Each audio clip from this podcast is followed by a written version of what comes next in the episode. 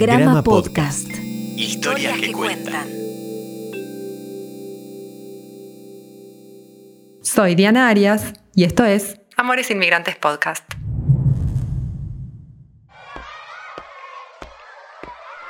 Episodio 7. Erna, Colegio San Tarcisio, 18 de mayo de 2010.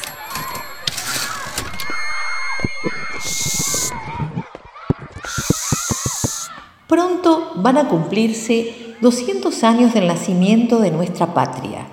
Una patria que se hizo grande cuando abrió las puertas a miles y miles de inmigrantes que trajeron su cultura y esfuerzo que llegaron cargados con sus ansias de progreso.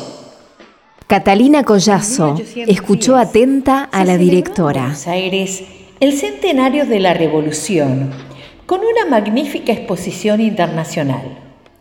Estuvieron presentes reyes y personalidades del mundo. Fue un evento que hoy recordamos con mucha honra. Mi bisabuela me contó ayer que estuvo en esa exposición del año 1910.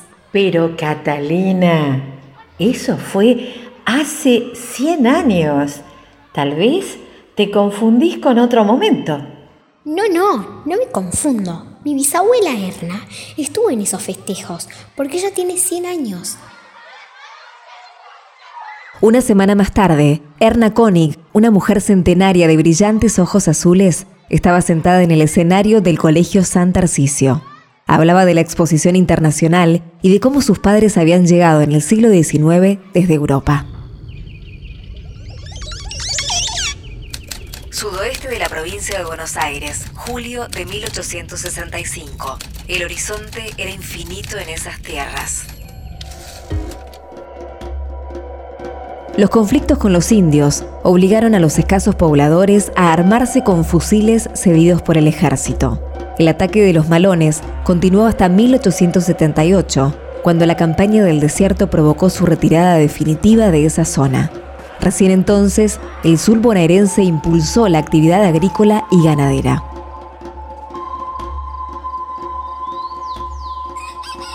En ese contexto, en el que convivían fortines y estancias, llegó a la región Hermann Koenig.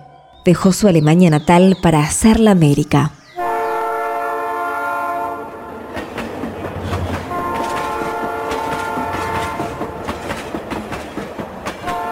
En el Hotel de Inmigrantes le asignaron un pasaje en la empresa Ferrocarriles del Sur hasta la costa de la provincia de Buenos Aires. Allí, Luis de Ferrari, uno de los terratenientes más poderosos, lo conoció y no dudó en contratarlo. Hermann conoció a Margarita Fischbach en la estación del tren. La lejanía de sus orígenes y la urgencia por establecerse los convenció de casarse un tiempo después, en el pueblo Benito Juárez. Margarita, nacida en Luxemburgo, se quedó con Hermann mientras que su familia se mudó a Colonia Yebrá, en Entre Ríos.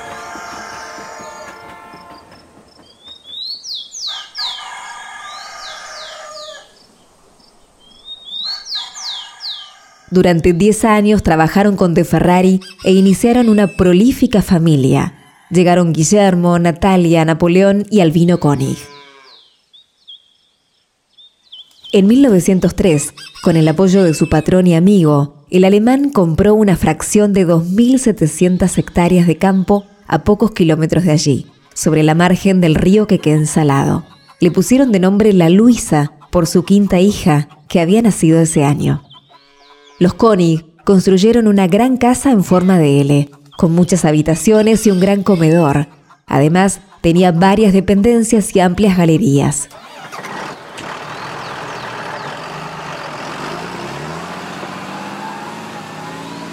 Circundaban la estancia galpones inmensos que servían para guardar la maquinaria y como precario dormitorio de los trabajadores rurales. El parque se completaba con un tanque australiano y los montes frondosos de eucaliptus.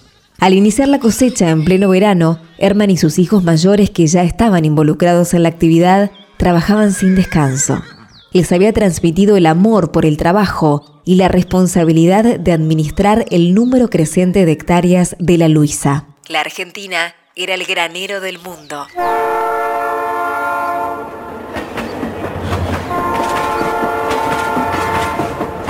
Buenos Aires, 1910. La llegada del tren a la zona fue protagonista indiscutible del progreso. Cada estación, ubicada a 20 kilómetros de distancia entre sí, nucleaba a comerciantes y primeros pobladores. El tren permitía enlazar la vida de la gran ciudad con el campo, los lujos citadinos con la naturaleza en su máxima expresión. La clase alta de origen provinciano ahora se trasladaba a Buenos Aires. La vida entre la ciudad y el campo había sido una constante para los Koenig. La familia había adquirido una propiedad elegante en Buenos Aires y poco a poco los hijos mayores se fueron haciendo cargo de la producción de la Luisa. Para las celebraciones del centenario de la Revolución de Mayo en 1910, los Koenig ya eran una familia numerosa y reconocida en la zona de Tres Arroyos. Habían nacido cuatro hijos más, Roberto, quien falleció en el parto, Germán, Adolfo y Ana Guillermina. En abril de 1910 se mudaron definitivamente a la capital, a una Buenos Aires rica, poderosa y cosmopolita. Ese año llegaría su décima hija, Erna Koenig.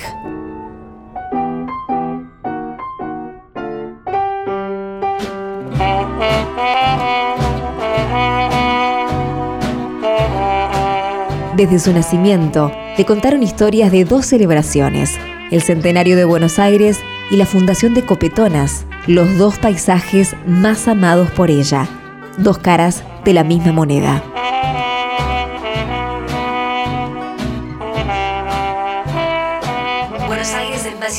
Que la misma París.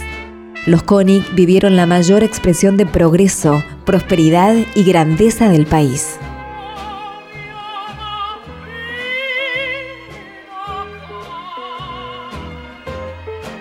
El Teatro Colón fue en 1910 el escenario de grandes funciones de la lírica. Egati Chávez abría sus puertas al público. La librería El Ateneo mostraba las últimas novedades literarias y había boutiques que lucían vidrieras al mejor estilo de París.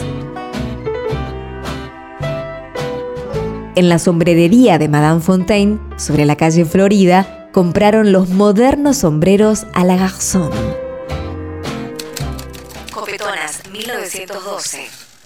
La fundación de Copetonas obedeció a una consolidada realidad del crecimiento agrícola y ganadero de la zona. Hermann, Margarita y la pequeña Erna viajaron desde la capital. El alemán sentía un arraigo muy fuerte hacia esa tierra que lo había recibido 28 años atrás y quería que todos participaran del momento excepcional.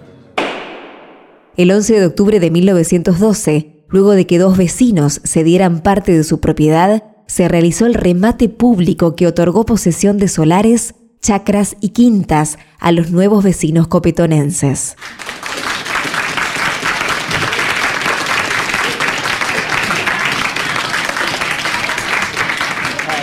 Los nueve hermanos Koenig Fischbach tuvieron caminos diferentes. Los mayores, Guillermo, Adolfo y Albino, hicieron de la Luisa uno de los establecimientos que marcaban el progreso de la época en la región. Napoleón buscó su futuro en Alemania. Germán, a pesar de la negativa de su padre, se inscribió en la Academia Militar Argentina. Esperando los resultados, viajó a Copetonas y falleció ahogado en el tanque australiano a los 18 años.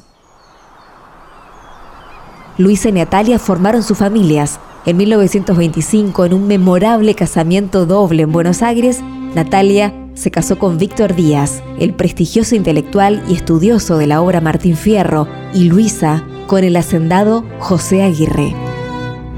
Ana Guillermina contrajo matrimonio con Federico Fischer y vivieron en Buenos Aires.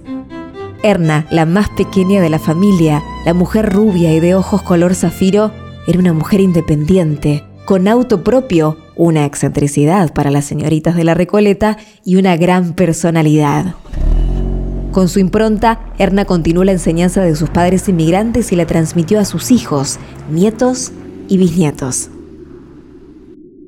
Con hechos y palabras, Erna les legó el amor por la familia y el respeto por la patria. Libro original, Diana Arias. Producción artística y narración, Agustina Arias. Postproducción, Estefano Sotelo Berra. Amores Inmigrantes Podcast es una audioserie basada en la obra literaria de Diana Arias. Una producción original de Grama Podcast.